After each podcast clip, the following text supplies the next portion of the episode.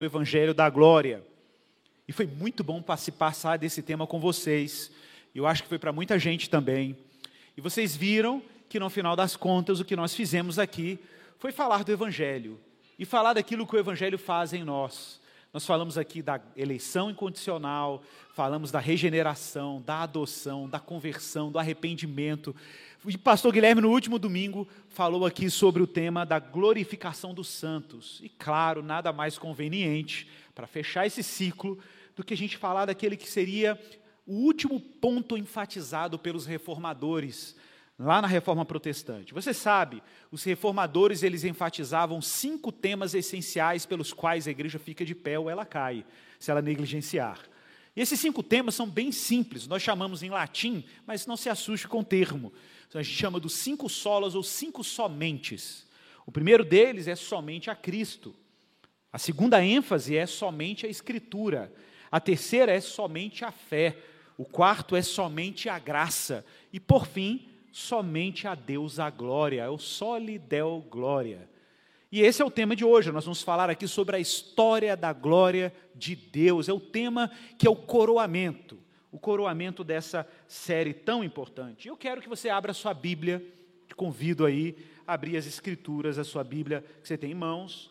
Eu, claro, como sempre, leio aqui na Nova Almeida e atualizada, Nova Almeida atualizada, mas você pode acompanhar na sua versão que você tem em mãos, não importa se ela é NVI, revista atualizada, revista corrigida, mas acompanhe a leitura bíblica, Romanos 11, verso 33, vamos ler aí até o verso 36. Irmãos, isso aqui é basicamente uma oração de Paulo. Nós vamos ler uma oração de Paulo, ou vamos orar com Paulo nesse texto. Romanos 11, 33 até o verso 36. O tema, como eu já falei, é a história da glória de Deus. Bom, assim diz, ou assim orou o apóstolo Paulo em sua carta à igreja de Roma. Ó oh, profundidade da riqueza, tanto da sabedoria como do conhecimento de Deus. Quão inexplicáveis são os seus juízos, e quão insondáveis são os seus caminhos. Pois quem conheceu a mente do Senhor? Quem? ou quem foi primeiro o seu conselheiro, ou quem primeiro deu alguma coisa a Deus para que isso lhe fosse restituído. Porque dele, e por meio dele, e para ele são todas as coisas. A ele seja a glória para sempre. Amém. Vamos orar. Senhor, nós pedimos a tua ajuda. Eventualmente a gente pode ser tropeço para a sua palavra. Eu peço particularmente por mim ajuda para que eu não atrapalhe o que vai ser pregado aqui hoje. Ninguém veio aqui hoje para ouvir homem nenhum pregando. Todo mundo que está aqui hoje veio com fome e sede de te conhecer. A palavra pregada tem como finalidade a tua majestade, Senhor. E insistimos que o Senhor nos mantenha sob teu controle, a tua disciplina, para que o Senhor seja exaltado. Importa que nós sejamos abatidos e o Senhor glorificado. Então, que tu sejas honrado, Pai, e que o Senhor, pela tua graça, nos use como instrumentos para comunicar a mensagem do Evangelho. Oro para que, igualmente, aqueles que nos ouvem sejam despertados e protegidos contra os dardos e as distrações do inimigo, para acolherem a tua palavra e receberem ela com a devida honra. E que essa palavra penetre em seus corações.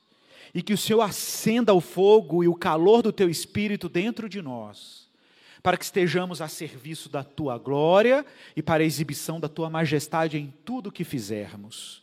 Usa a tua palavra, Pai. Mais uma vez, é assim que oramos e pedimos, em nome de Jesus. Amém. Irmãos, esse bloco, esse capítulo 11 de Romanos, o apóstolo Paulo, lembre-se, ele está escrevendo uma carta, uma longa carta, para a sua igreja, para a igreja de Jesus em Roma. Paulo dedica boas linhas aqui até esse capítulo 12 para se referir aos grandes feitos de Deus para reconciliar pecadores consigo mesmo. Inclusive, recomendo que você dedique algum tempo da sua vida para ler essa carta de uma vez, uma vez só. Ela não é tão grande, apesar de ser dentre as cartas de Paulo uma das mais extensas, mas vale a pena você ler ela como se você estivesse recebendo uma carta.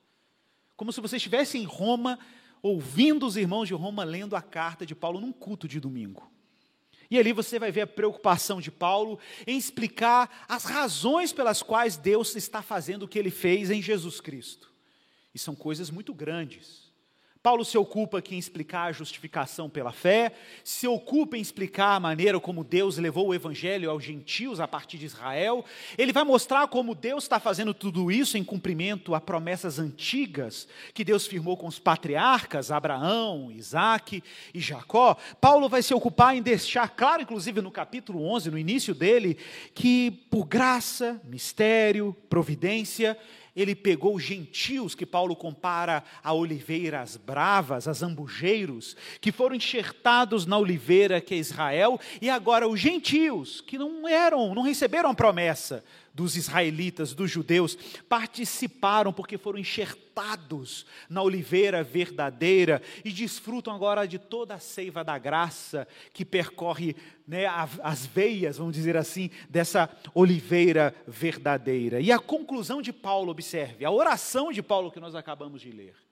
É uma oração que Paulo escreveu, e claramente você percebe isso na leitura, meio como que num clímax meio que extasiado. Paulo está maravilhado, porque ele acabou de descrever todas as coisas grandes que Deus anda fazendo, e ele não dá conta.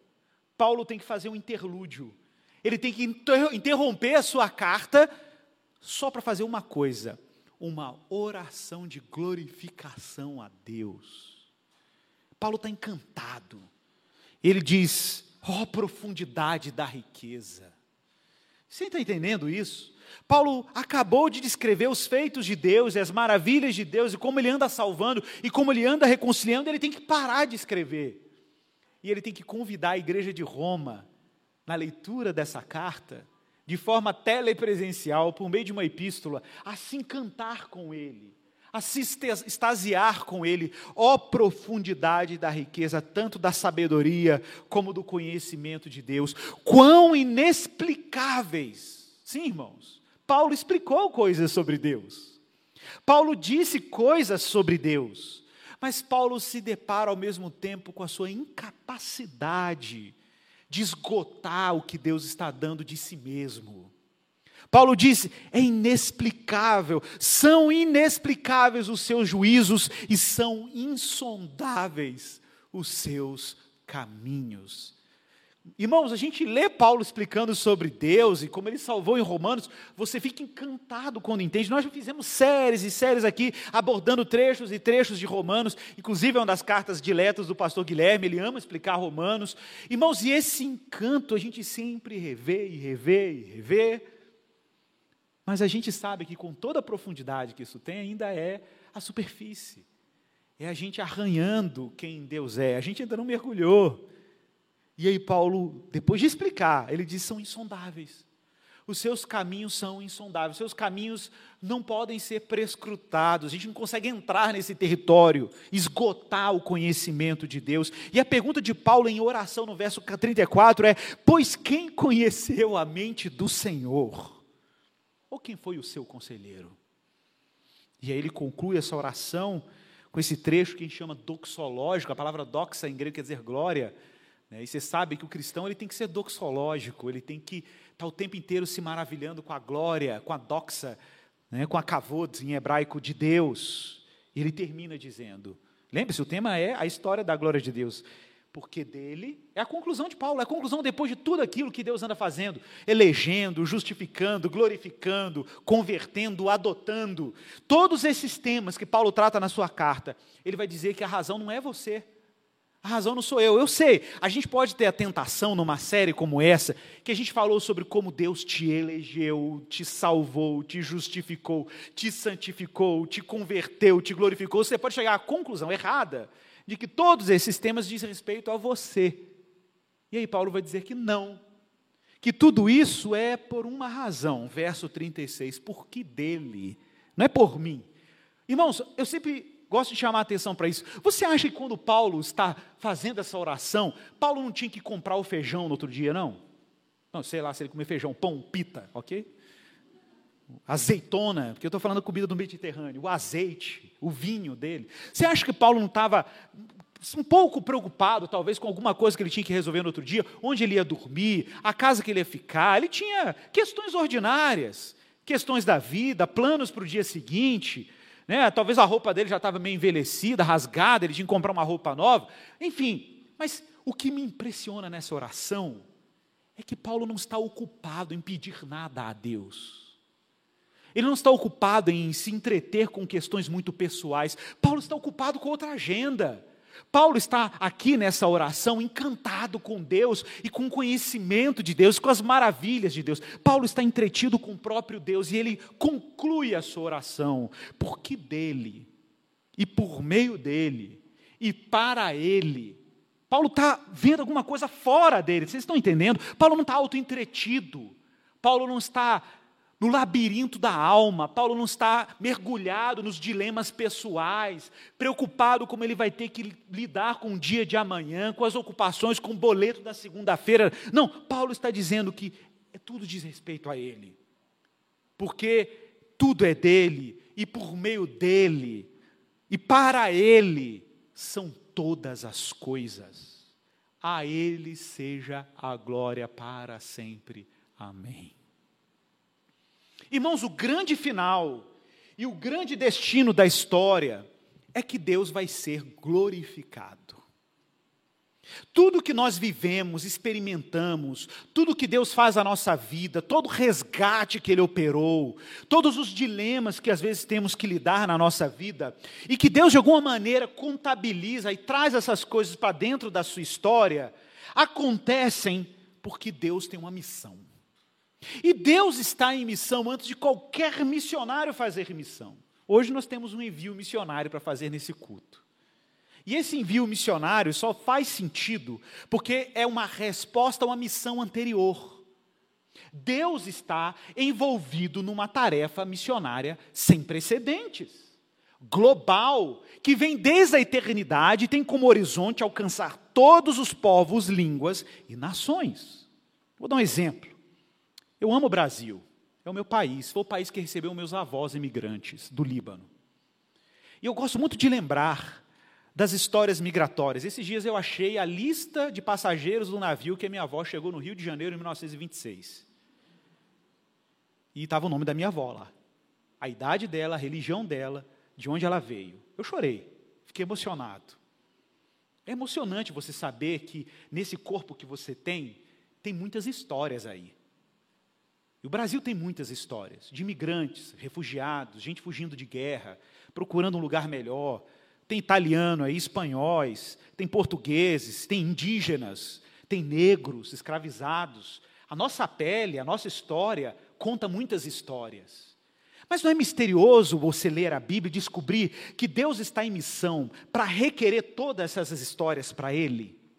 Não é extraordinário imaginar que um dia eu vou ressuscitar e eu vou ressuscitar com a cor da minha pele, com o meu cabelo cacheado, com o seu cabelo loiro, com o seu olho verde o seu olho azul. Claro, vai ter uns brilhos diferentes aí, ok?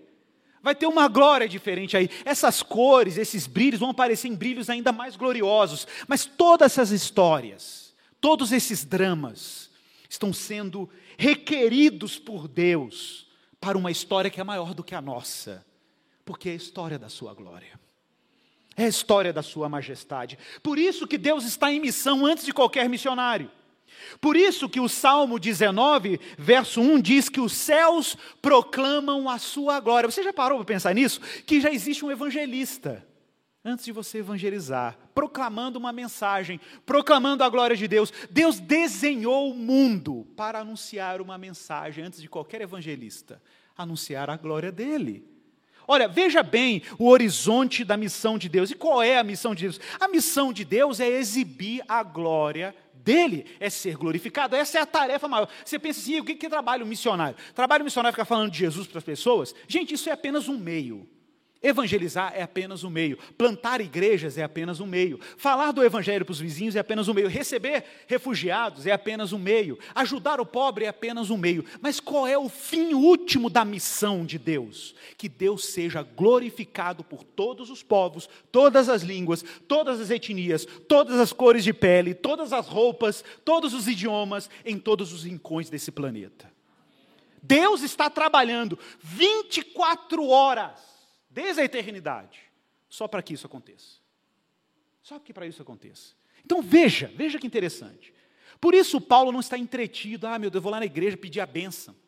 Pedir a benção de Deus para pagar a conta amanhã. Pedir a benção de Deus para ser abençoado, meu, meu negócio funcionar. Pastor, vai lá ungir o meu carro. Que carro, irmão? Tem que ungir carro. Meu carro, pastor. Eu comprei um carro, vai lá ungir. Vai ungir para quê, irmão? Pastor, vai lá ungir o meu violão. Irmão, presta atenção. Jesus está em missão e Deus está em missão. Deus tem uma agenda majestosa. A engrenagem da sua história precisa parar de rodar em um determinado ritmo para ela encaixar na engrenagem da história de Deus e a sua vida começa a ter o ritmo do que Deus está ocupado. Você não vai ficar achando que a sua engrenagem é uma engrenagem descolada da de Deus. Você vai vir no culto e vai ficar olhando Deus fazendo as coisas e você rodando no outro ritmo. Você querendo subir um morro que tem que subir de segunda ou de primeira, você querendo botar quinta marcha. Não vai funcionar. A sua engrenagem tem que estar compatível com a engrenagem da história de Deus. E a gente só vive vida cristã de verdade quando a gente se ocupa das coisas que Deus está ocupado. E sabe o que é irônico? Que quando a gente se ocupar da história que Deus está ocupado, Deus começa a se ocupar do que for necessário para você viver aquilo que você tem que viver nele. Então você deixa de se ocupar com as coisas que são ordinárias. Paulo, você acha que Paulo está se matando aqui? Ai meu Deus, peraí, vou parar a carta, porque. Não, ele vai fazer a carta. Ele vai, vai se desfrutar da glória de Deus, ele vai se deliciar com Deus. Amanhã ele paga os boletos. Amanhã ele paga os boletos. Mas naquele momento ele só quer uma coisa: se encantar com a enormidade de Deus e da sua glória. Isso muda tudo, meus irmãos. Isso muda tudo. Vou ler um trecho do Salmo 96 aqui. Salmo 96, verso 3. Preste atenção na convocação do salmista. Anunciai, preste atenção na palavra glória. Anunciai entre as nações a sua glória e entre todos os povos as suas maravilhas. Verso 9: Adorai o Senhor na beleza da sua santidade. Adorar é o que? Se encantar com a glória de Deus. Adoração é como você responde o fato que Deus está se revelando, está se entregando, está dando de si. Olha só, adorai ao Senhor na beleza da santidade, tremei diante dele todas as terras. A convocação do salmista é para todas as terras.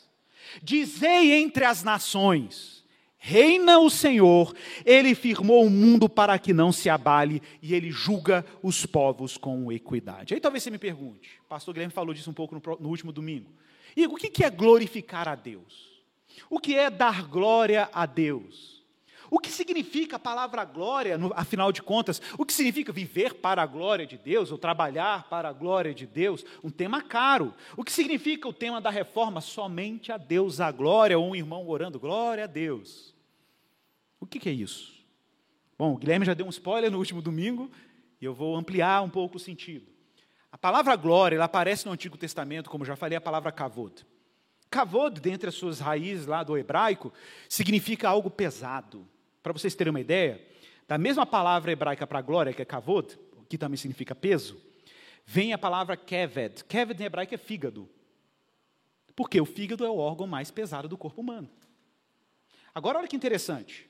Quando um judeu ouvia Deus falando a sua glória, a imagem no imaginário judaico e oriental era o peso de um rei.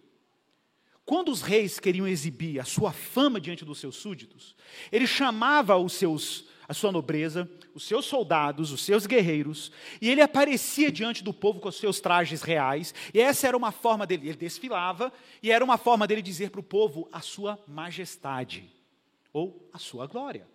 Bom, você sabe, em português, quando nós queremos nos referir à fama de alguém, como o rei estava lá exibindo a sua fama, ou queremos nos referir à glória de alguém, ou à reputação de alguém, à respeitabilidade, nós usamos uma expressão em português para isso. Você diz assim: Fulano de Tal é uma pessoa de peso. Quando você usa a palavra peso, você está se referindo à reputação daquela pessoa, à credibilidade daquela pessoa. Agora, onde o quebra-cabeça?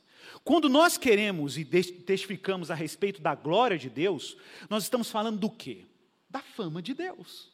Glorificar a Deus é elevar, anunciar a fama e não difamar. O difamar é o contrário de fazer menção à fama, tornar famoso. Quando eu evangelizo, quando eu amo o próximo, quando eu trabalho, quando eu me dedico a alguma coisa, que Deus de alguma forma está sendo aludido, ou a fama dele está sendo exaltada por aquilo, eu estou glorificando a Deus. Eu estou fazendo menção dele, estou cooperando para a revelação dele. Só que antes de qualquer crente ou cristão glorificar a Deus, Deus está ocupado em se glorificar. O que nós também chamamos de revelação de Deus. Deus está se auto-revelando. Deus está ocupado em mostrar quem Ele é, em se fazer conhecido. Você sabe disso. Quem acompanhou a série de Êxodo aqui na igreja, que foi uma série muito boa, está tudo no YouTube, você pode pegar a playlist lá e assistir ela inteira. Nós passamos aqui por todo o livro de Êxodo. E lá em Êxodo capítulo 3, verso 14, eu sempre falo isso aqui na igreja, Moisés pergunta para Deus o seu nome.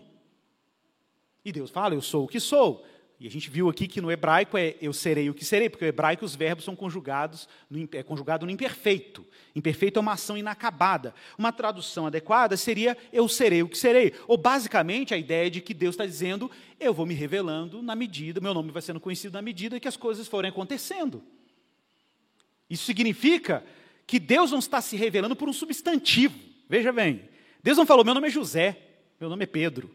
Ele deu um verbo, ele não deu um substantivo eu sou ou serei o que serei.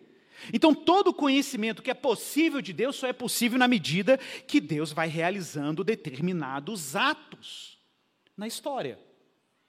Por isso que a Bíblia foi, nos foi entregue. A Bíblia nos foi entregue porque nela nós encontramos o registro dos atos revelatórios de Deus. Deus vai fazendo coisas, e na medida que ele vai fazendo coisas, ele vai mostrando quem ele é. Vai mostrando o quê? A glória ou o nome dele a reputação dele, a fama dele. Então ele é um homem de bom nome, um ser de bom nome. Significa que ele tem glória. Mas veja bem, vou citar aqui um texto que também foi citado na, época, na série de Êxodo, né? Êxodo capítulo 15, verso 11. Gente, não sei se você viu essa pregação, recomendo que você assista. O Salmo, o Êxodo 15, verso, o capítulo 15, é o cântico que Moisés fez depois da travessia do Mar Vermelho. E sabe o que é legal? É que esse é o primeiro salmo da Bíblia, o primeiro cântico que aparece na Bíblia. E por que, que isso é legal? Porque esse salmo é o salmo de todos os salmos. Todos os cânticos bíblicos, de alguma maneira, têm frases, expressões ou derivações do cântico de Moisés. A gente chama os cânticos de Moisés de o cântico de todos os cânticos, a mãe de todos os cânticos da Bíblia. Várias expressões que aparecem no cântico de Moisés aparecem em vários salmos. Em outras orações, Moisés, Salomão, quando eles vão orar, eles oram no mesmo ritmo desse cântico de Moisés. O cântico de Moisés disciplinou e determinou o funcionamento de como Israel deveria cantar a Deus. E tem um trecho específico do cântico de Moisés, que está no capítulo 15, verso 11 de Êxodo, que diz assim: Olha que interessante. Ó Senhor, quem é como tu entre os deuses? Quem é como tu? Atenção, glorificado, olha o termo, glorificado em santidade, terrível, terrível, e aí ele vai dizer em quê? Em feitos gloriosos e que opera as maravilhas. Então apareceu o termo glorificado em santidade e apareceu o termo feitos gloriosos. O que, que são feitos gloriosos? São os feitos e os atos que Deus realiza que revelam quem Ele é são feitos gloriosos. Toda vez que Deus foi lá no Egito, foi derramando as pragas, e Faraó foi sendo julgado, e Deus liberta o povo, e visita os primogênitos com morte, tira os israelitas do Egito, abre um mar vermelho, o que ele está fazendo? Atos ou feitos gloriosos. Feitos que glorificam o nome dele, ou que revelam quem ele é. Olha como está ficando claro agora. Então, gente, muita gente fica na igreja, cresce na igreja, e usa um monte de frases de crente. Eu frases de crente, glória a Deus, que benção, aleluia. Mas essas coisas podem se tornar frases clichês. Elas podem se tornar banais, porque a gente perdeu o conteúdo dessas frases. A gente perde a capacidade de olhar para um, um termo como glória a Deus e entender que esse termo tem conteúdo. Porque você usa tão corriqueiramente, a gente transformou isso quase num slogan comercial, que isso perde conteúdo. E as coisas na fé cristã têm conteúdo e têm sentido. Então, dizer que Deus está sendo glorificado não é uma frase de efeito para você falar aleluia na igreja. Dizer que Deus está sendo glorificado diz respeito a um ato divino. Deus está trabalhando para ser conhecido. Deus está trabalhando para ser glorificado. Deus está trabalhando para anunciar sua fama entre as nações. E ele fez isso ao longo de todo o Antigo Testamento.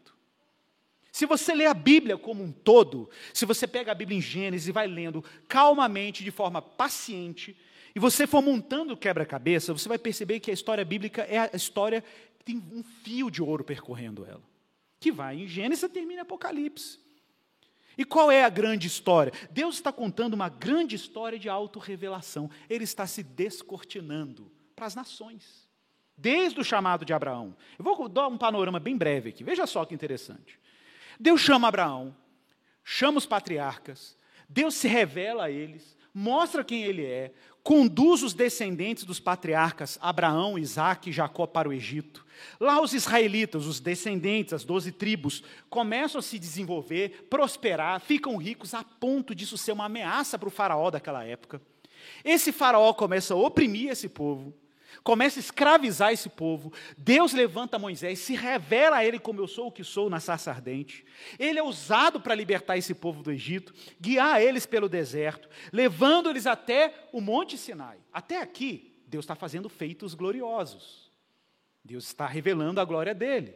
Mas ele não para aí. Deus está revelando o nome dele quando tira Israel do Egito. Deus está mostrando que ele é libertador quando tira Israel do Egito. Deus está mostrando que ele é um Deus ordeiro e justo, por isso ele dá lei para, os seus, para o seu povo. Mas Israel, quando entra na terra prometida, Israel chega naqueles territórios e eles ali, Deus institui ali juízes para administrar e governar aquele povo, porque ele também está preparando a sua glória para ser revelada no seu governo, no seu reino. Ele firma uma aliança com Davi, 2 Samuel 7, fala que seu, a sua casa não teria fim, o seu trono não teria fim. Se referindo, claro, a um rei, filho de Davi, que viria e que seria imortalizado. Está tudo lá, irmãos. Mil anos antes de Cristo, 700 anos de Cristo, Deus está preparando o cenário. Deus manda Israel construir um, um, um templo para a sua glória. E nesse templo que Salomão construiu, ele diz: essa casa será uma morada morada de glória, e as nações viriam para aquele monte. Essa foi, inclusive, a oração que Salomão faz quando ele inaugura o templo. Depois leia 2 Crônica 7. Quando ele faz a oração de inauguração do templo, um dos trechos da oração de Salomão é: Senhor, olha, olha que interessante, quando o estrangeiro orar voltado para este lugar, atenda as suas orações. E quando ele termina aquela oração, o que acontece com o templo? Diz o texto que a glória de Deus encheu o templo e os sacerdotes nem conseguiam entrar naquele lugar. Porque a glória é pesada, é densa. Deus ocupa espaço com a sua glória. Veja que interessante. Na medida que eu vou percorrendo a Bíblia, eu chego nos profetas. E os profetas começam a anunciar coisas estranhas, coisas diferentes. Bem no termo do que a gente encontra no Salmo 86, verso 9: todas as nações, o horizonte de Deus, onde Ele quer levar a sua glória, é para os povos, é para as nações. Deus não quer a glória dele restrita ao tabernáculo. Deus queria que a glória que estava ali no tabernáculo, a sua revelação, contagiasse Israel. Israel refletisse essa glória entre as nações. Foi o chamado de Deus para Israel. Por isso que os profetas falam que um dia o Senhor enviaria o seu servo que seria luz para os gentios, luz para os povos. É de lá que Deus está querendo irradiar a luz da sua boa nova, porque a promessa de Abraão está de pé, que por meio da semente dele seriam abençoadas todas as famílias da terra. Deus quer que a sua glória chegue até os rincões. Salmo 86, 9. Todas as nações, todas, irmãos, todas, todas, com, as, com seus trajes, com a sua comida, com as suas vestimentas, com o seu fenótipo, com a pele, com os olhos, com a cor, com o jeito do cabelo. Tudo isso é riqueza, tudo isso é diversidade que Deus criou. Tudo isso está sendo entesourado nos planos de Deus. Nada pode ser desperdiçado. Deus quer que todos os sotaques, todas as línguas, todos os idiomas, os dialetos. Quando eu vou lá para Moçambique, tem 40 dialetos. 40. Todas as nações que fizeste virão e se prostrarão diante de ti, Senhor, e glorificarão o teu nome. Nós falamos aqui sobre Isaías, Isaías capítulo 6. Isaías tem um sonho, e esse sonho é uma visão. Isaías tem um sonho ou visão em que ele vê o trono, a sala do trono de Deus. Você imagina um negócio desse? Terrível, isso é um sonho terrível. Aí você fala, ah, é linda, é maravilhosa. É terrível. Inclusive, o profeta Isaías descreve a sala do trono de Deus como uma, uma cena terrível. E o profeta está lá, em sonho, na sala do trono de Deus. Ele descreve com aquelas metáforas impressionantes, inclusive até o, o traje que Deus estava usando. Ele diz: as suas vestes enchiam o templo. E ele vê criaturas celestiais com seis asas, ele começa a descrever aquilo tudo, e ele percebe que o trono de Deus, pensa nisso, onde Deus habita, existe uma trilha sonora contínua, no loop, contínua. E o profeta escuta a letra dessa música, e ele entende a letra dessa música. E essa música é entoada em tom contínuo, santo, Santo, Santo é o Senhor dos exércitos, e toda a terra está cheia da sua glória. É o único canto, é uma única letra, é uma única música. Kadosh, Kadosh, Kadosh Adonai Tsevaot, Melokol Haaretz Kvodô. Kvodô vem de Kavod. Kvodô. Toda a terra está cheia da sua glória. Um canto contínuo. Deus está ocupado num canto contínuo. A glória dele tem que encher e está enchendo toda a terra. Por isso, Isaías, no capítulo 42, verso 8, diz: Eu, o Senhor fala pelo profeta, Eu sou o Senhor, este é o meu nome, a minha glória, pois, não darei a outrem. Eu não vou dar minha glória a ninguém, e nem a minha honra às imagens de escultura. Mas eu queria que você abrisse a sua Bíblia em Isaías capítulo 61.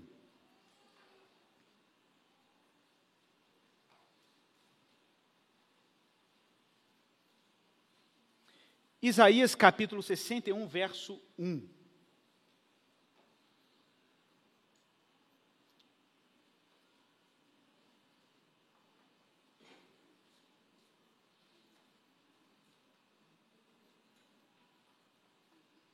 Para quem não se lembra, esse texto foi o texto lido por Jesus quando ele foi à sinagoga em Nazaré. Sim, gente, Jesus foi numa sinagoga como um judeu, abriu o rolo do profeta Isaías, e quando ele abre o rolo do profeta Isaías, vejam que interessante, ele desenrola o rolo, ele lê uma profecia de setecentos e poucos anos antes dele. E é, e é irônico, né? Porque é, é o cumprimento lendo a profecia que falava dele, entendeu? E ele está lendo a profecia, ele termina e fala: Ô oh, gente, eu tenho um negócio para falar aqui. O que, que foi? É, esse aqui sou eu, tá? Isso aqui está é, é, falando de mim. E os, os, judeus da. Gente, era a sinagoga do bairro dele, ok? E o pessoal olha assim para ele: Ô ministro, não tem noção de proporção, não? Você é o filho do seu Zé ali, carpinteiro? da dona Maria? Literalmente, né? Dona Maria e seu Zé. Isaías 61, verso 1. Jesus lendo isso, olha o que o profeta está dizendo, gente. Preste atenção. Porque o Espírito do Senhor Deus está sobre mim. Porque o Senhor me ungiu, Machia, Cristo quer dizer ungido. Porque o Senhor me ungiu para pregar boas novas. Uma notícia boa aos quebrantados, ele me enviou. Olha a missão de Deus, gente. Deus está enviando o filho dele. ele me enviou para quê? Para curar os quebrantados de coração, a proclamar libertação aos cativos e a pôr em liberdade os algemados. e apregoar o ano aceitável do Senhor, o dia da vingança do nosso Deus, a consolar todos os que choram. E a pôr sobre os que em Sião estão de luto uma coroa ao invés de cinza, óleo de alegria ao invés de pranto, veste de louvor ao invés de espírito angustiado. Com qual finalidade? Deus vai pegar um monte de oprimido, esmagado, marginalizado, escravizado, pobre, empobrecido, ferido, machucado, em luto, perdeu. Jesus está juntando esse monte de gente arrebentada. Essa é a boa nova. Reunindo esse povo para colocá-los, olha o que diz o texto, para que sejam chamados carvalhos de justiça plantados pelo Senhor com um propósito: para a sua glória. Um outro texto, outra profecia, lembra? Eu, quero ouvir os profetas. Você quer ouvir os profetas? Abra aí, Daniel capítulo 7.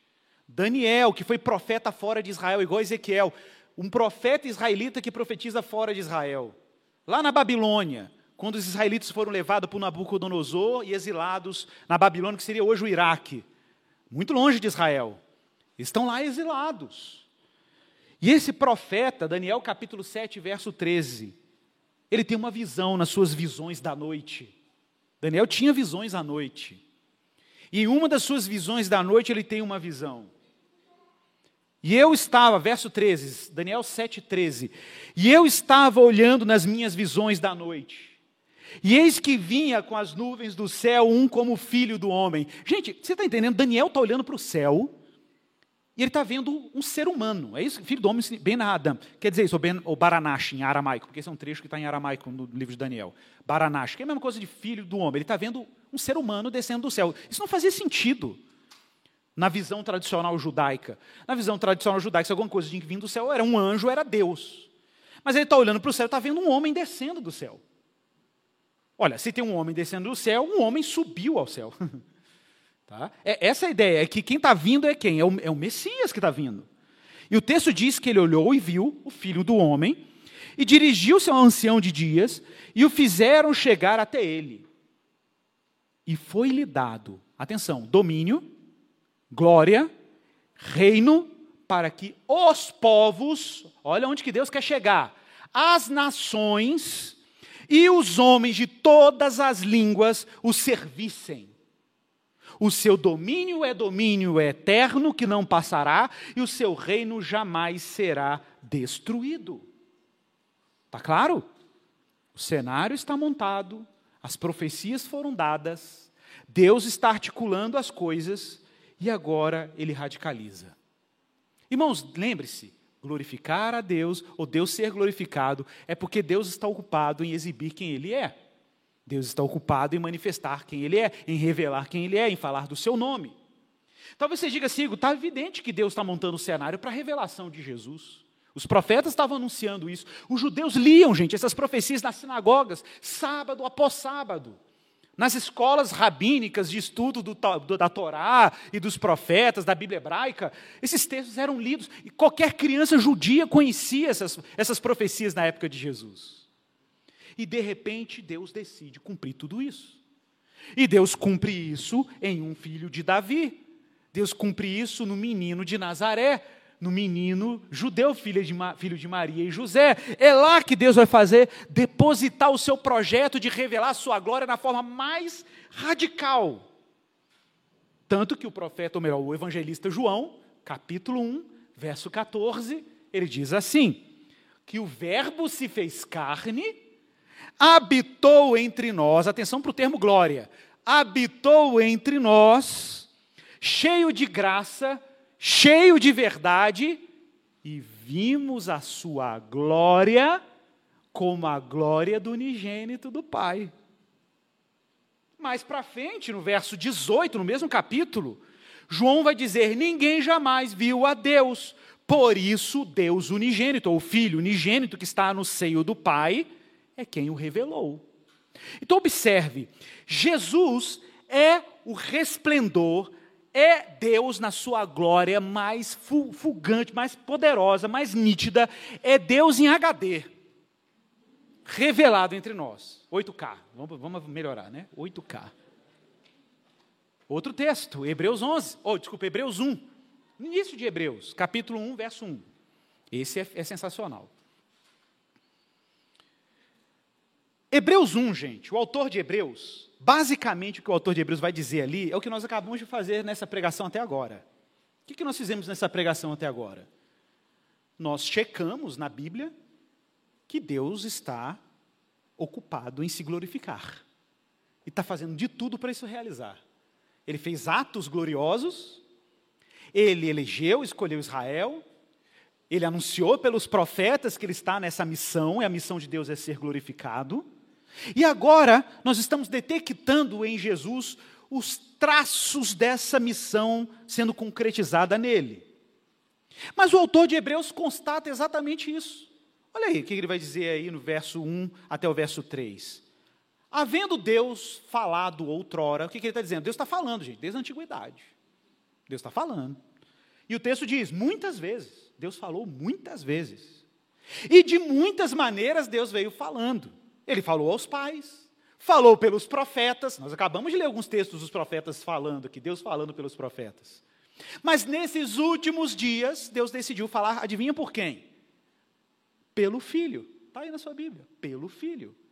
A quem constituiu herdeiro de todas as coisas e por meio de quem ele também fez o universo.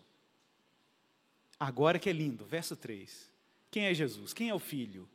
Ele é o resplendor da glória, a expressão exata do seu ser, sustentando todas as coisas pela palavra do seu poder.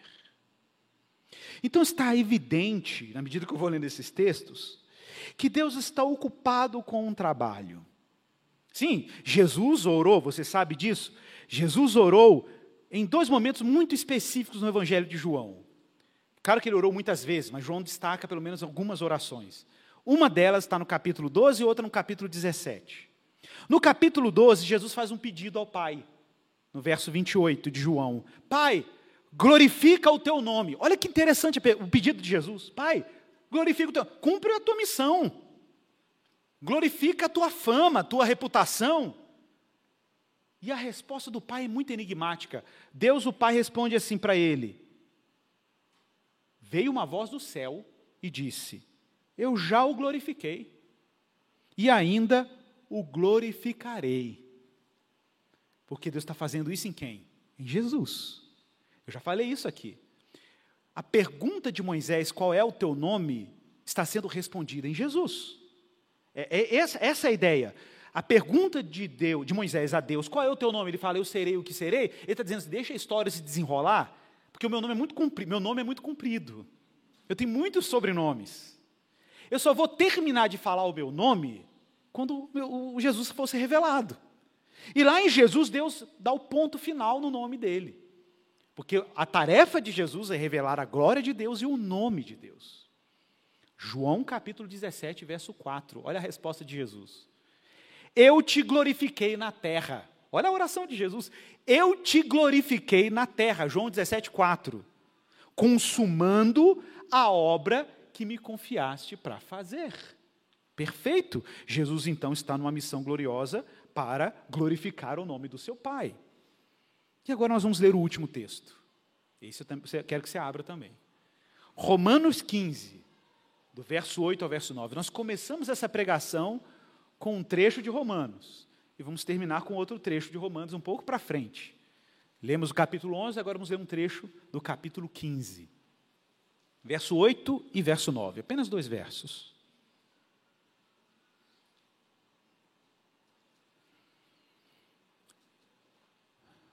Digo, pois, que Cristo foi constituído ministro da circuncisão que significa isso, gente? Ministro da circuncisão.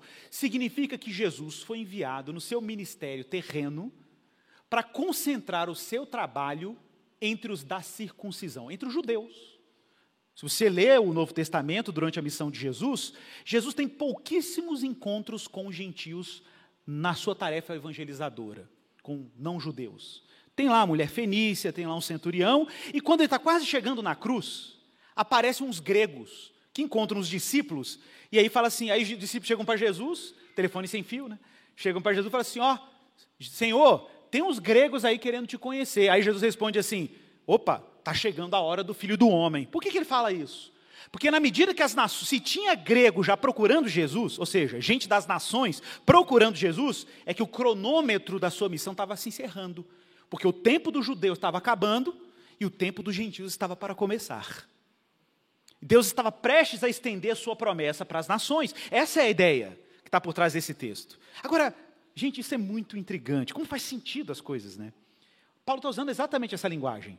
Ele está dizendo, ele foi constituído ministro da circuncisão, em prol da verdade de Deus. Para quê? Para confirmar. Por que, que Jesus veio como judeu, circuncidado, vivendo em Israel? Por que, que Deus fez tudo isso? Para confirmar as promessas que ele fez aos patriarcas, aos nossos pais. Mas também tem uma outra parte do plano. Uma parte do plano era cumprir as promessas do Antigo Testamento. Mas a outra parte do plano era que essas promessas implicavam em ele ser conhecido entre as nações.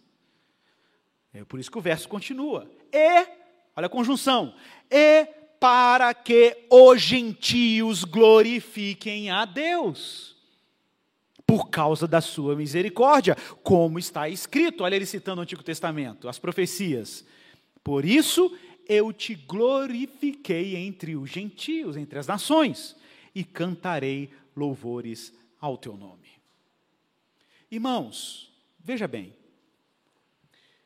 Muita gente, quando a gente fala aqui na igreja, o tema desse ano na Igreja Esperança é evangelização. Inclusive, vai ser o tema que vai ser conversado nos pequenos grupos, na Esperança nas Casas. E se você ainda não vai a uma Esperança nas Casas, porque você tem trauma de célula, recomendo que você supere o trauma de célula, porque a Esperança em casa não tem nada a ver com célula. Pelo menos a célula como você conhece por aí. Então, vai lá e participe de uma Esperança nas Casas. É um grupo de comunhão, discipulado e edificação mútua hospitalidade. Então você está aqui na igreja, está aqui flutuando ainda, não se conectou com ninguém, com nenhum ministério, com nenhuma transversal da igreja. Vá para um pequeno grupo e aprenda lá o que a gente está aprendendo junto em casa. É maravilhoso. E o tema desse ano é evangelização. A gente está focado na nossa missão como igreja. Não sei se vocês sabem, a gente tem uma visão missionária na igreja. A nossa visão é testemunhar Jesus para os de casa, para o próximo, oikos, em grego, a casa, oikos, é vizinho, amigos próximos, parentes. Anunciar e testemunhar o evangelho para a nossa cidade, a polis, em grego. E, por último, as nações. Por isso que a gente é uma igreja local e global ao mesmo tempo. A gente está aqui, eu, eu cantei hoje falando para os irmãos, não sei se você sabe, o Afeganistão restringiu a liberdade das mulheres fazerem curso superior e estudar. Muitos dos nossos irmãos que vieram do Afeganistão estão aqui com a gente, estão tendo a oportunidade de estudar agora. Realmente aprender e desenvolver as coisas agora, porque trabalhavam muito, só podiam trabalhar. E às vezes não podiam nem fazer outra coisa, estudar, enriquecer a capacidade de trabalho. Irmãos, e que graça Deus nos deu de fazermos parte dessa história. Quem se lembra aqui daquelas imagens das pessoas caindo dos aviões, né? Fugindo do Afeganistão? Que imagem triste. E a gente aqui em Belo Horizonte, nessa cidade, capital de Minas Gerais, adorando a Deus, cultuando a Deus aqui, Deus vai lá e nos convoca a fazer parte dessa missão gloriosa, de acolher essa família que está aqui hoje, falando português, gente, aprendendo português, aprendendo a nossa língua, e também ensinando a língua deles, porque a gente faz questão que eles continuem falando a língua deles, é óbvio, porque é a cultura, é a riqueza que Deus deu para eles. Irmão, se a gente não vai às nações, Deus vai começar a mandar as nações para a gente. Então nós temos um trabalho a fazer. Nós temos uma missão. A missão é que Deus tem que ser glorificado em toda a terra, que você precisa se ocupar de coisas melhores. Você está muito auto-entretido, meu irmão. Se ocupe da glorificação de Deus. Porque Deus foi glorificado em Jesus, nós somos chamados a fazer parte dessa história, e a nossa tarefa agora é plantar comunidades adoradoras, de gente que se encanta com a glória de Deus e por isso manifesta a glória dele por onde andam amando, servindo, sustentando, enviando, intercedendo por aqueles que vão, às vezes ficando, mas também sendo enviado aqui no final do culto para anunciar a sua glória em qualquer rincão que Deus te mandar. Não importa onde você está trabalhando, não importa onde. Se você é um cristão autêntico e está cheio do Evangelho, você vai transbordar o Evangelho. E a ordem de Jesus não é uma pressão psicológica da igreja para você pregar o Evangelho, ficar com peso na consciência, porque tem um monte de gente indo para o inferno porque você não está pregando o Evangelho. Não é isso. Você tem razões melhores para pregar o Evangelho do que o medo e o constrangimento. Você prega o Evangelho naturalmente quando naturalmente você está contagiado, infectado pelo Evangelho. E quando você está contagiado pelo Evangelho, você começa a contagiar pessoas com o Evangelho. Porque o Evangelho é uma religião de gaveta que você abre e pega de vez em quando. O Evangelho é quem você é, é o que Deus está fazendo em você. Se você engrenou na história da glória de Deus, é natural que ao participar dessa missão, que é a missão de Deus, você se ocupe de tornar isso conhecido. Não é maravilhoso? Para encerrar, eu vou ler um trecho de Boren Ruxburg, no livro dele, introduzindo a missão, da, a missão, a tarefa missional da igreja. Veja que interessante. Quando observamos como as pessoas falam sobre o Evangelho, percebemos logo como o foco recai sobre as necessidades pessoais. Nos dias atuais, o propósito da vida é o cumprir o próprio destino, alcançar os nossos próprios objetivos ou as nossas satisfazer as nossas necessidades. Para o homem moderno, é quase impossível ler a história bíblica e a narrativa bíblica sem que ela seja absorvida por categorias modernas do eu e do preenchimento de necessidades pessoais. Na Bíblia, a missão nos convoca como povo uma visão radicalmente diferente, em uma jornada maior e para além de nós mesmos. A Bíblia nos faz entrar em um repositório de lembranças de uma história magnífica, não para nós mesmos, mas por amor ao mundo.